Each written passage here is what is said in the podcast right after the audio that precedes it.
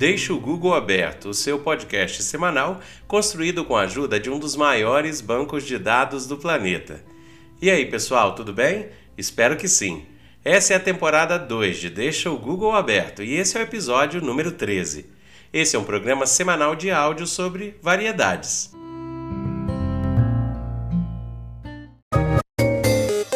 E essa é a nossa frase para esta semana. Apenas pelas palavras o ser humano alcança a compreensão mútua. Por isso, aquele que quebra sua palavra atraiçoa toda a sociedade humana. Michel de Montaigne, escritor e ensaísta francês. No dicionário pelo podcast,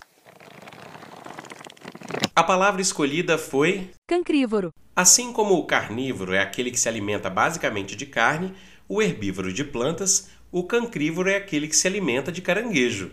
Em uma grande parte do Brasil, as pessoas apreciam essa iguaria que muitos brasileiros acham exótica, mas os ditos cancrívoros estão dentro do mar. Ficou curioso?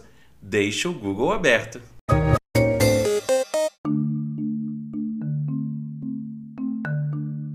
Hoje é dia de quê?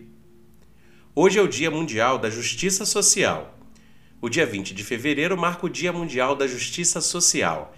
A data ressalta a importância da promoção da equidade, da igualdade de gênero, dos direitos dos povos tradicionais e imigrantes e também da dignidade humana para atingir a justiça social.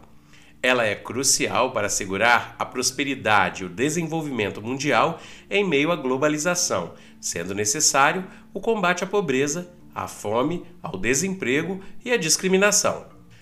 A data foi declarada pela Assembleia Geral das Nações Unidas em 2007 e comemorada pela primeira vez em 2009. Foi estabelecida como forma de reforçar as propostas da Cúpula Mundial do Desenvolvimento Social, que aconteceu na Dinamarca em 1995, para eliminar a pobreza, a discriminação e proporcionar solidariedade, harmonia e o bem-estar da população social ao redor do mundo.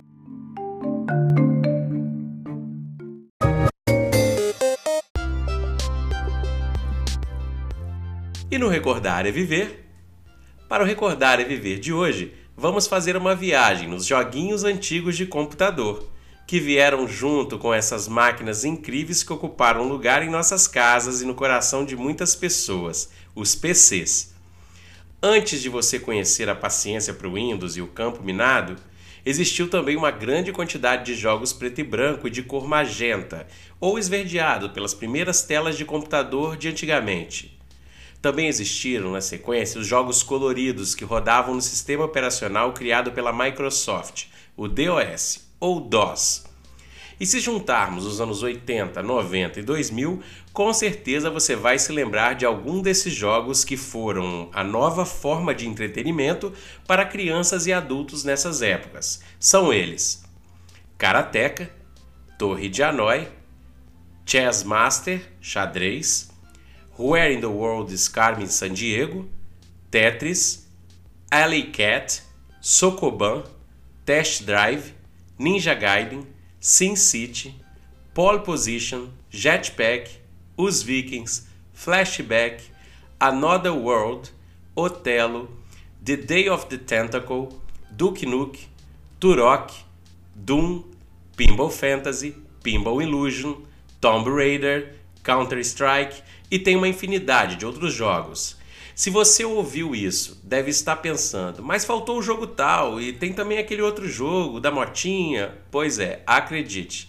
Nessa época foram tantos os jogos e tantas as experiências e variedades que seria praticamente impossível listar todos aqui. De qualquer forma, esperamos que lembre com saudade daquele seu jogo favorito. Ah, antes de deixarmos esse quadro, tente recordar também das revistas que vendiam jogos nas bancas. Época boa, não é mesmo?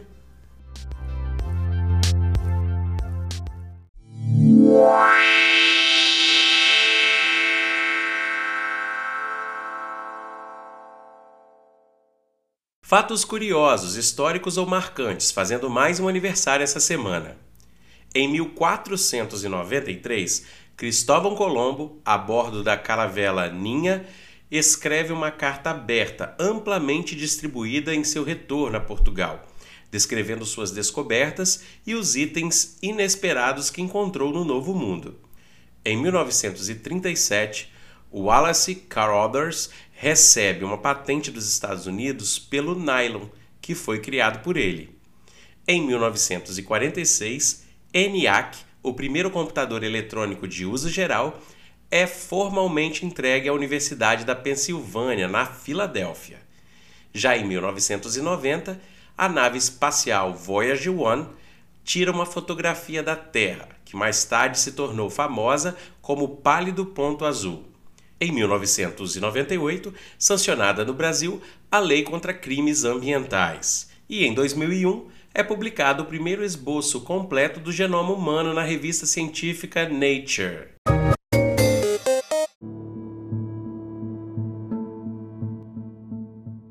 Para o texto da semana, escolhemos Marina Colassante.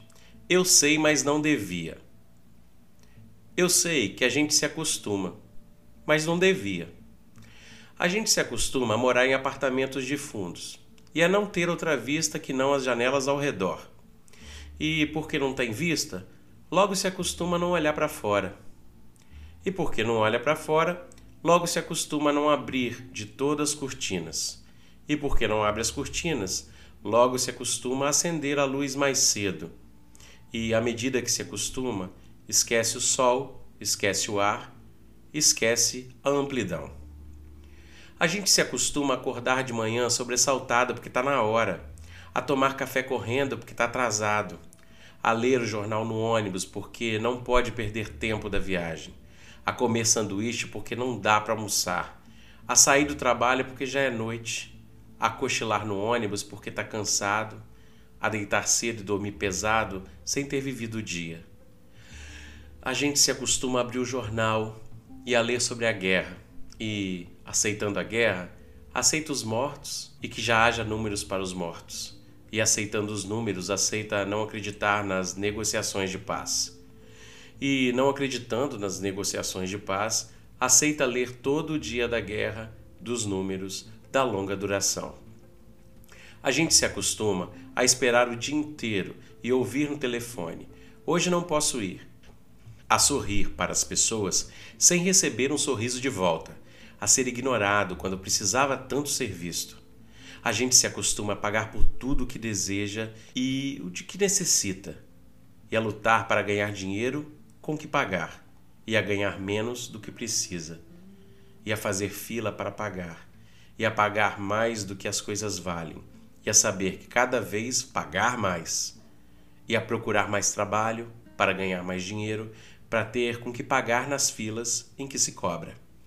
A gente se acostuma a andar na rua e ver cartazes a abrir revistas e ver anúncios, a ligar a televisão e assistir a comerciais, a ir ao cinema e engolir publicidade, a ser instigado, conduzido, desnorteado, lançado na infindável catarata dos produtos. A gente se acostuma à poluição, às salas fechadas de ar-condicionado e cheiro de cigarro, à luz artificial do ligeiro tremor, ao choque que os olhos levam na luz natural. As bactérias da água potável, a contaminação da água do mar, a lenta morte dos rios. Se acostuma a não ouvir passarinho, a não ter galo da madrugada, a temer a hidrofobia dos cães, a não colher fruta no pé, a não ter sequer uma planta. A gente se acostuma a coisas demais para não sofrer. Em doses pequenas, tentando não perceber, vai afastando uma dor daqui, um ressentimento ali, uma revolta colar se o cinema está cheio, a gente senta na primeira fila e torce o pescoço um pouco. Se a praia está contaminada, a gente molha só os pés e sua o resto do corpo. Se o trabalho está duro, a gente se consola pensando no fim de semana. E se o fim de semana não há muito o que fazer, a gente vai dormir cedo e ainda fica satisfeito porque tem sempre sono atrasado.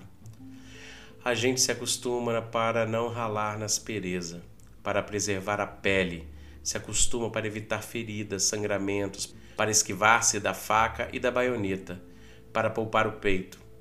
A gente se acostuma para poupar a vida, que aos poucos se gasta e que gasta de tanto acostumar, se perde de si mesma.